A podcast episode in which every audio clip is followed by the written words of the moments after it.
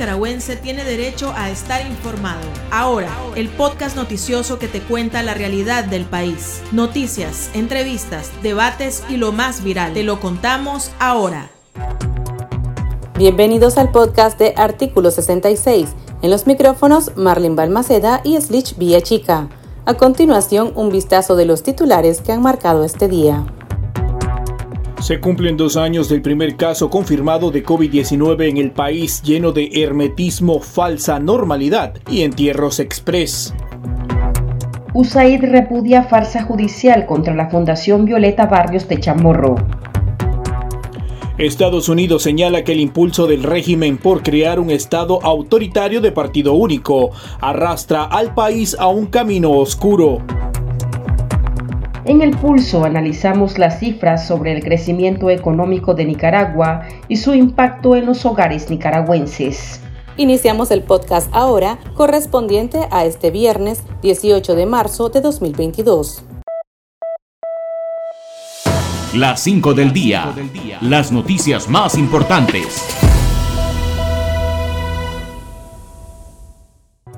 Después de dos años de registrarse el primer contagio de COVID-19 en Nicaragua, el régimen solo asume 228 decesos y más de 18 mil contagiados, pese a que en el país hubo decenas de entierros express. La Organización Panamericana de la Salud OPS ha revelado que no ha podido realizar una valoración exhaustiva de la pandemia, porque el régimen de Daniel Ortega y Rosario Murillo no han brindado la información necesaria a dicho organismo. Por su parte, el Observatorio Ciudadano COVID 19 informó que en este periodo casi 6.000 personas han fallecido por neumonía y otros síntomas relacionados con el virus. También reportaron más de 32.000 casos sospechosos. El régimen continuó impulsando actividades masivas, no estableció medidas restrictivas y su plan de vacunación también es cuestionado por especialistas independientes. Samantha Power, administradora de la Agencia de los Estados Unidos para el Desarrollo Internacional USAID, manifestó que los cargos contra Cristiana Chamorro y el personal de la Fundación Violeta Barrio de Chamorro son una farsa orquestada por el régimen Ortega Murillo para silenciar a la sociedad civil y los medios. La representante de USAID sostuvo que es una organización que defiende el acceso a la información pública y fortalece el periodismo independiente en Nicaragua. La agencia era una de las que apoyaba a la cancelada fundación, cuyos miembros fueron acusados de lavado de dinero, un delito que según la defensa no pudieron demostrar porque los fondos otorgados no son dinero sucio. La Embajada de Estados Unidos en Managua publicó que en 2021 las familias nicaragüenses recibieron cerca de 1.400 millones de dólares en remesas provenientes de esta nación. El país norteamericano enfatizó que la cantidad representa el 11% del Producto Interno Bruto, es decir, estos fondos ponen alimento en la mesa y son el sustento de millones de nicaragüenses. El jefe de la diplomacia estadounidense para América Latina, Brian Nichols, señaló que en la práctica Nicaragua está autoexcluyéndose del acuerdo comercial conocido como DR-CAFTA. Explicó que el régimen se aísla al no respetar los principios de democracia, derechos humanos y Estado de Derecho, que los inversionistas encuentran cruciales al decidir dónde hacer sus actividades económicas. Este día también lamentó la cancelación de otras 25 cinco ONGs en Nicaragua.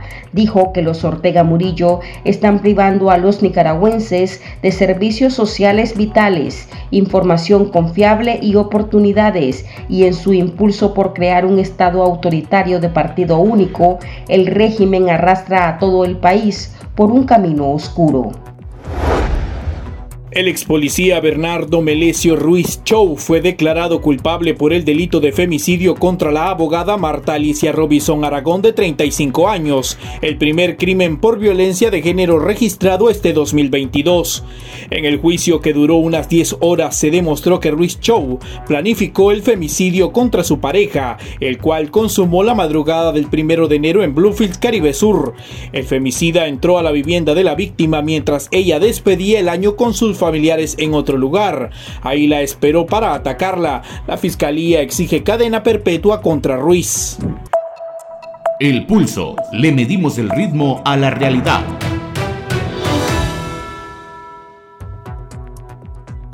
El Banco Central de Nicaragua aseguró que la economía creció alrededor de 10.3% en el 2021, después de presentar un decrecimiento de menos 2% en el 2020, el año de la pandemia. El Banco Central también indicó que la inflación cerró en 7.21%, una cifra muy superior a los 2.93% del año 2020. Las autoridades confían en que este año el país crecerá entre un 4 y 5%. Conversamos al respecto con el economista Marco Aurelio Peña, especialista en desarrollo económico.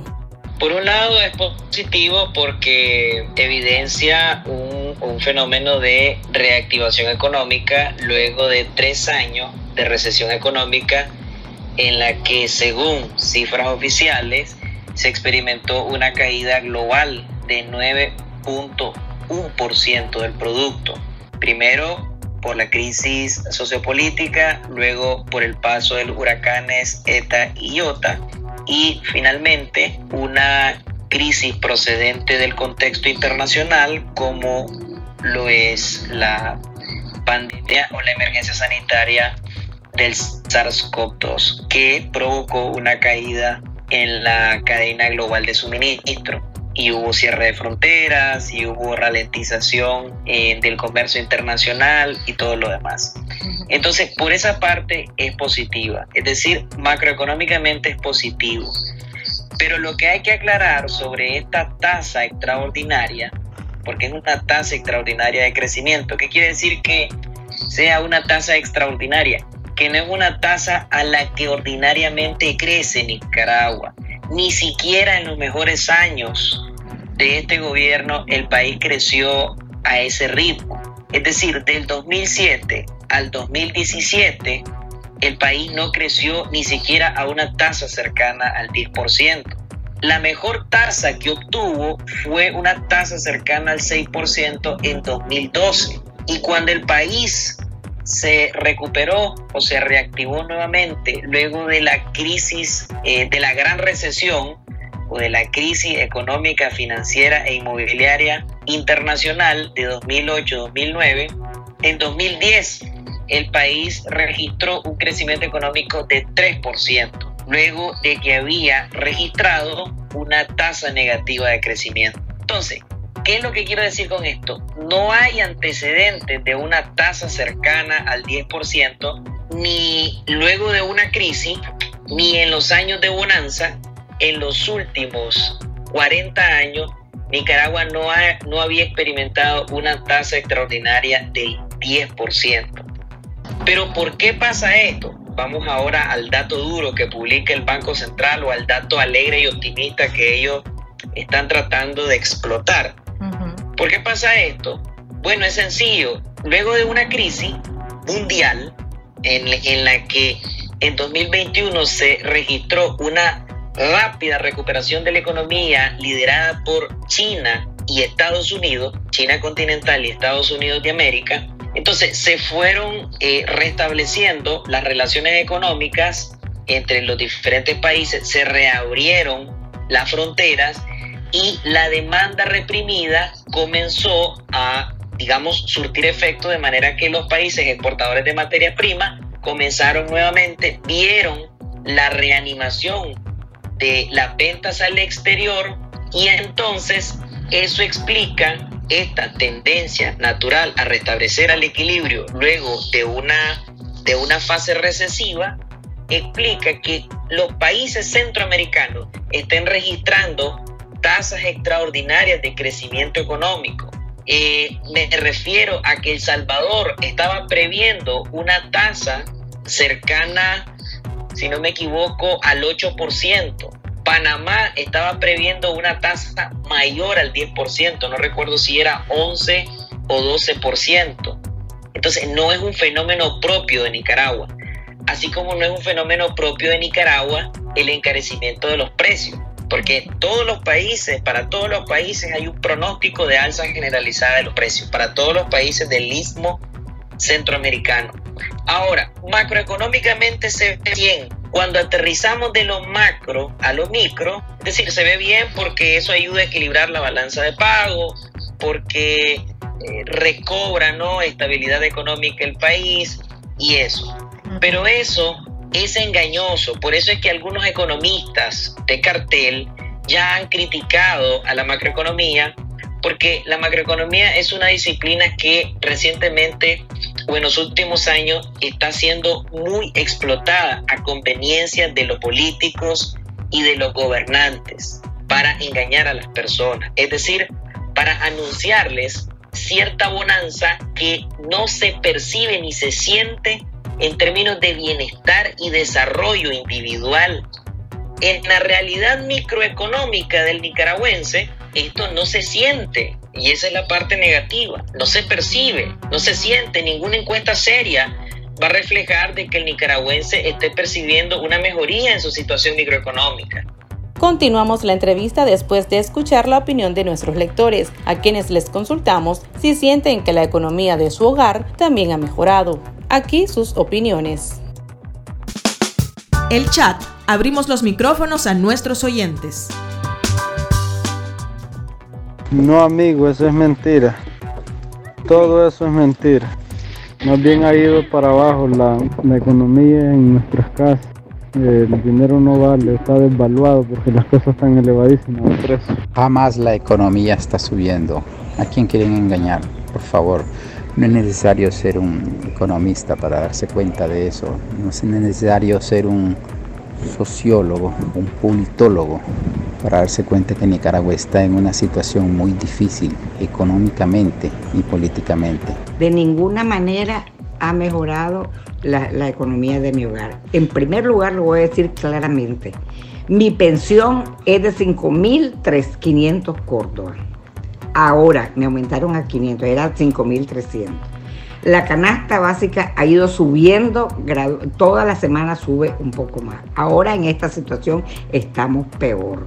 Yo antes con 2.000 córdobas compraba carne, pollo, cerdo, verdura y ahora con 2.000 córdobas no compré nada de eso más que solo pollo, un poquito de carne y un disminuida la cantidad, un poquito de cerdo. Ya no me alcanzó para verdura. La luz ha ido subiendo aunque uno se quede en tinieblas el agua ha ido subiendo, ya vinieron a revisar los medidores para, por cuenta para aumentar, ponerlo de manera que el consumo se ve, sea mayor, que marque mayor consumo. Lo que pasa es que la verdad el gobierno está necesitando tanto dinero que está buscando de dónde sacar por todos lados. No de ninguna manera, como lo repito, ha mejorado la economía. Estamos peor que me digan a mí que ha crecido el 10% y que la tendencia a seguir creciendo, ¿cómo se explica que los padres de familia y las madres de familia que devengan un salario con 6 mil córdobas le hagan frente al costo de la canasta básica? Cuando es una soberana mentira. Entonces, entendamos que el pueblo al que se refieren las autoridades del dictador Ortega, usurpador, es a la economía de las remesas que le llegan a la y la, las retiene la guardia sancionada. Por ende, esa es la economía que puede estar por encima del 10% o el 12%, pero es la economía de la pandilla de Ortega y sus secuaces, no la economía que beneficia al pueblo. Soy chef y les puedo decir que desde el 2018 Desgraciadamente tuve que cerrar el emprendimiento que había comenzado, producto a que la zona en la que tenía el negocio era cerca del Carmen efectivamente sabrán que esa zona se militarizó prácticamente. Además de eso, puedo decir de que en todos estos años, desde que se dio el estallido social del 2018, no ha habido absolutamente nadie de las personas que yo conozco, al menos en el, en el ambiente laboral en el que yo me, me muevo, que estén estables o que hayan conseguido un trabajo con estabilidad o por lo menos con un ingreso asegurado. Yo, por ejemplo, aún ofrezco servicios de comida o cocino de forma independiente y les puedo asegurar de que me doy cuenta de cómo los precios suben de forma semanal, incluso de un día para otro. Normalmente yo compraba el maní, la libra a 20 Córdoba. Eso fue hace una semana y ya esta semana lo compré 40 Córdoba. O sea, la soya texturizada la compraba en 50 Córdobas la libra y ahora está costando 80 Córdobas. Eh, y muchas cosas, principalmente perecederos, la carne, también están teniendo un aumento horroroso que ha habido al menos eh, lo puedo decir, una, una mejora en la economía es totalmente falso. La remesa es el factor número uno en Nicaragua y eso es lo que ha sostenido la economía. Y si uno ve desde el punto de vista de que las remesas han aumentado debido al flujo de gente que ha salido de Nicaragua a los países de Europa, a los países centroamericanos, Costa Rica, Panamá, México, bueno, y se sabe muy bien que los Estados Unidos y España entonces ha pasado eso y sobre el desempleo sí ha habido desempleo. ¿Por qué? Porque la gente se ha marchado, los hombres y mujeres se han marchado a buscar vida económica. Había crecido, al revés. todo está más caro, el salario bajísimo, está peor, todo el mundo está emigrando, todo el mundo está saliendo del país porque no, no, no, no se gana ni para la comida en Nicaragua. Este, los salarios no ajustan, la canasta básica 16 mil y alguien, una doméstica gana 4 mil, 5 mil, 6 mil, no gana ni para la mitad de, la canasta básica. Eso significa que la mayoría aguanta hambre, los que tienen trabajo y, los, y hay muchas personas que no tienen y ahí está todo caro.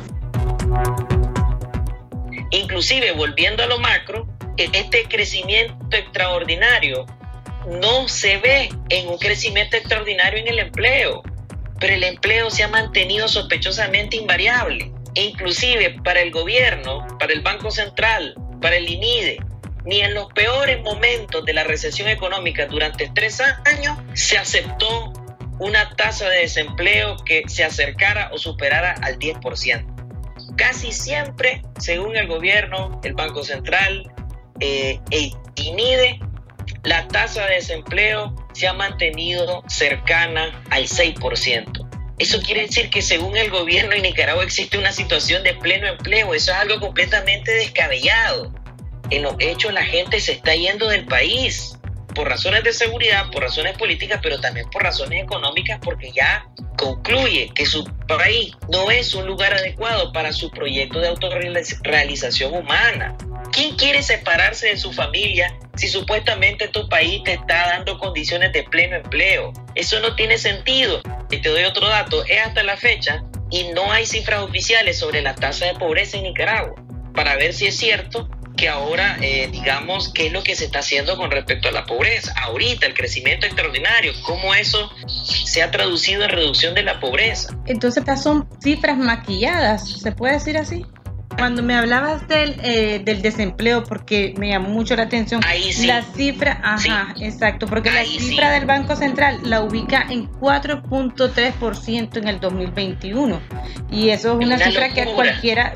Eso es pleno empleo, eso es pleno empleo, eso es como, eso es como, eso en, en macroeconomía, cuando vos tenés un 4% de desempleo, podés decir con toda propiedad que en tu país no existe el desempleo no existe. Es decir, 4% es inferior a un margen de error del 5. Eso es desempleo friccional, eso es desempleo natural, eso lo vemos en la teoría macroeconómica, que significa que hay personas que voluntariamente no quieren trabajar o que hay personas que están pasando por una fase en la que o renunciaron o fueron o, sus contratos laborales fueron rescindidos y tiene que pasar un tiempo para que se reubiquen en el mercado de trabajo. Entonces nosotros a eso le llamamos desempleo natural o desempleo friccional. Pero eso no es lo que pasa en Nicaragua. Entonces esa cifra a mí sí me genera muchísima desconfianza. Soy muy escéptico con la, con la metodología de cálculo que está detrás de eso. Ahora, nos explicabas también el, el fenómeno de la migración. Esto puede explicar también el hecho de que las remesas, según el Banco Central, aumentaron en un 16%. Ah, claro. Por eso yo he dicho, nuestra economía va a cambiar. Marco Aurelio va a ser el primero en decir que la economía está mejorando cuando dependamos menos de las remesas. Porque el aumento de las remesas monetarias lo que podría estar explicándola es lo siguiente. Uno, que más personas se están yendo del país y están encontrando oportunidades de trabajo en mercados del resto del mundo. Dos, que los familiares que están en las economías del resto del mundo siguen mandando remesas y siguen aumentando los montos de remesa porque sus familiares necesitan remesas para sobrevivir en el país. Y tres, porque las remesas son las que en efecto resuelven las necesidades de consumo en el día a día de los nicaragüenses. Al menos un tercio de las familias ha recibido una remesa entre 100 y 300 dólares y en una población de 6, eh, 6, millones 500 mil habitantes, el nivel de remesa per cápita podría andar en 300 dólares. Y si eso lo reducimos a un tercio de la población, la remesa per cápita se nos, se nos dispara a 900 dólares. Es, un flujo mayor que el flujo de inversión extranjera directa. Ahí no está interviniendo ningún gobierno. Por eso es las remesas monetarias son más eficaces que cualquier programa gubernamental. Entonces, para mí es vergonzoso que una autoridad monetaria o altos funcionarios, digamos, del gobierno o, las autoridades económicas digan que han aumentado el flujo de remesas monetarias como que si eso es mérito de ellos. Eso no es mérito. El, el aumento de las remesas monetarias no es un objetivo de política económica. Eso no es cierto. Además que para que eso pase, ellos no hacen absolutamente nada. Esas son decisiones que toman las personas y la familia para salir adelante. Irse del país, distanciarse, ahorrar en el extranjero para enviárselo a su familia. Esa es una decisión de los particulares. Gente se va del país por nuestra propia incompetencia o porque somos incapaces de que la situación cambie, porque dependemos de las órdenes de los políticos. Entonces la gente se va y envía remesas monetarias. Y nosotros en nuestro informe decimos que nos está yendo bien porque la gente se va y porque envía remesas monetarias. Y porque sin esa remesa monetaria nuestra situación económica estaría mucho peor. Parece eso que le debemos aplaudir. Ahora, otro dato que presentaba el Banco Central es que la recaudación tributaria mejoró sustancialmente este es un dato positivo sabiendo de que muchos economistas e incluso muchos empresarios estuvieron en contra de la reforma, reforma tributaria de 2019 y han señalado también persecución fiscal. No es un dato positivo. En 2019, por la fuerza, sin ningún tipo de concertación sectorial, se adoptó una, se, aprobó una reforma tributaria, una reforma a la seguridad social en ese momento procíclica, porque no es recomendable aumentar los impuestos en una fase recesiva, en momentos en que la economía se está contrayendo, porque lo recomendable es dejarle el dinero a los particulares. Pero como el gobierno eh, en ese momento le urgía cubrir el hueco financiero, que creo que era como de 10 millones de dólares, entonces ameritaba quitarle más dinero a la gente. ¿Para qué? Para sostener sus finanzas públicas. Entonces, pero eso tiene un efecto desincentivador en la producción, porque no tenemos certeza de que se estén, de que tengan en cuenta la tasa óptima en materia de tributación, es decir, una tasa óptima en el que vos recaudé, pero tampoco castigues a la producción, ¿verdad? Porque a nadie le gusta, en principio, que le quiten el dinero fruto de su trabajo. Entonces, obviamente, al aumentar, al, mantener una tendencia creciente en la remesa, al aumentar las tasas impositivas y al experimentarse en el segundo semestre de 2021 esta reactivación económica, al, al haber una alza generalizada de los precios, eso explica el aumento en la recaudación. Eso le sirve a sus finanzas públicas, al sector público como tal, pero la economía privada, que a final de cuentas es la que sostiene entre el 85 y el 90% de la economía nacional, yo no le veo ningún cambio importante. Ahora, el Banco Central proyecta un crecimiento entre un 4 y 5% para este año y una inflación entre el 5 y 6% también al cierre del 2022. ¿Coincidís con estas cifras? Es un pronóstico optimista, pronóstico alegre, como siempre el Banco Central en los peores momentos de la crisis, todo ha sido alegría, todo ha sido dicha, todo ha sido felicidad. Hemos sido conducidos por una sabiduría salomónica que no la han tenido Panamá, no la han tenido Costa Rica, no la han tenido otros países con mejores resultados económicos y con mejor gestión gubernamental, pero que han reconocido cómo se les disparó la tasa de desempleo que han reconocido con una información mucho más fidedigna el número de personas contagiadas por el COVID-19 eh, la CEPAL, por ejemplo, para este año prevé que, el, que el crecimiento económico nicaragüense no pase del 2%. Según las autoridades económicas, nos va a ir bien, pero estamos mal.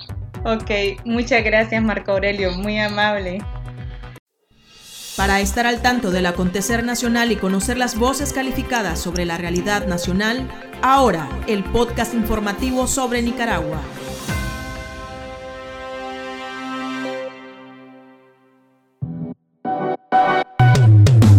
Tendencias, la viralidad de las redes sociales.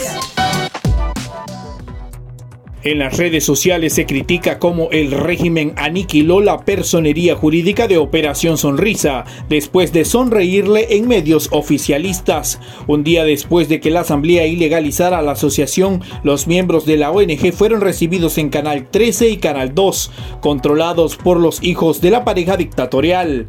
Ahí dieron a conocer su próxima campaña de colecta para ayudar a sus pacientes con labio leporino, la cual tuvo que ser cancelada horas después porque el régimen ya tenía la guillotina puesta sobre la organización, dejando a más de 2.000 pacientes en el limbo. Aquí termina el episodio de Ahora de Artículo 66. Continúe informándose a través de nuestro sitio web www.articulo66.com.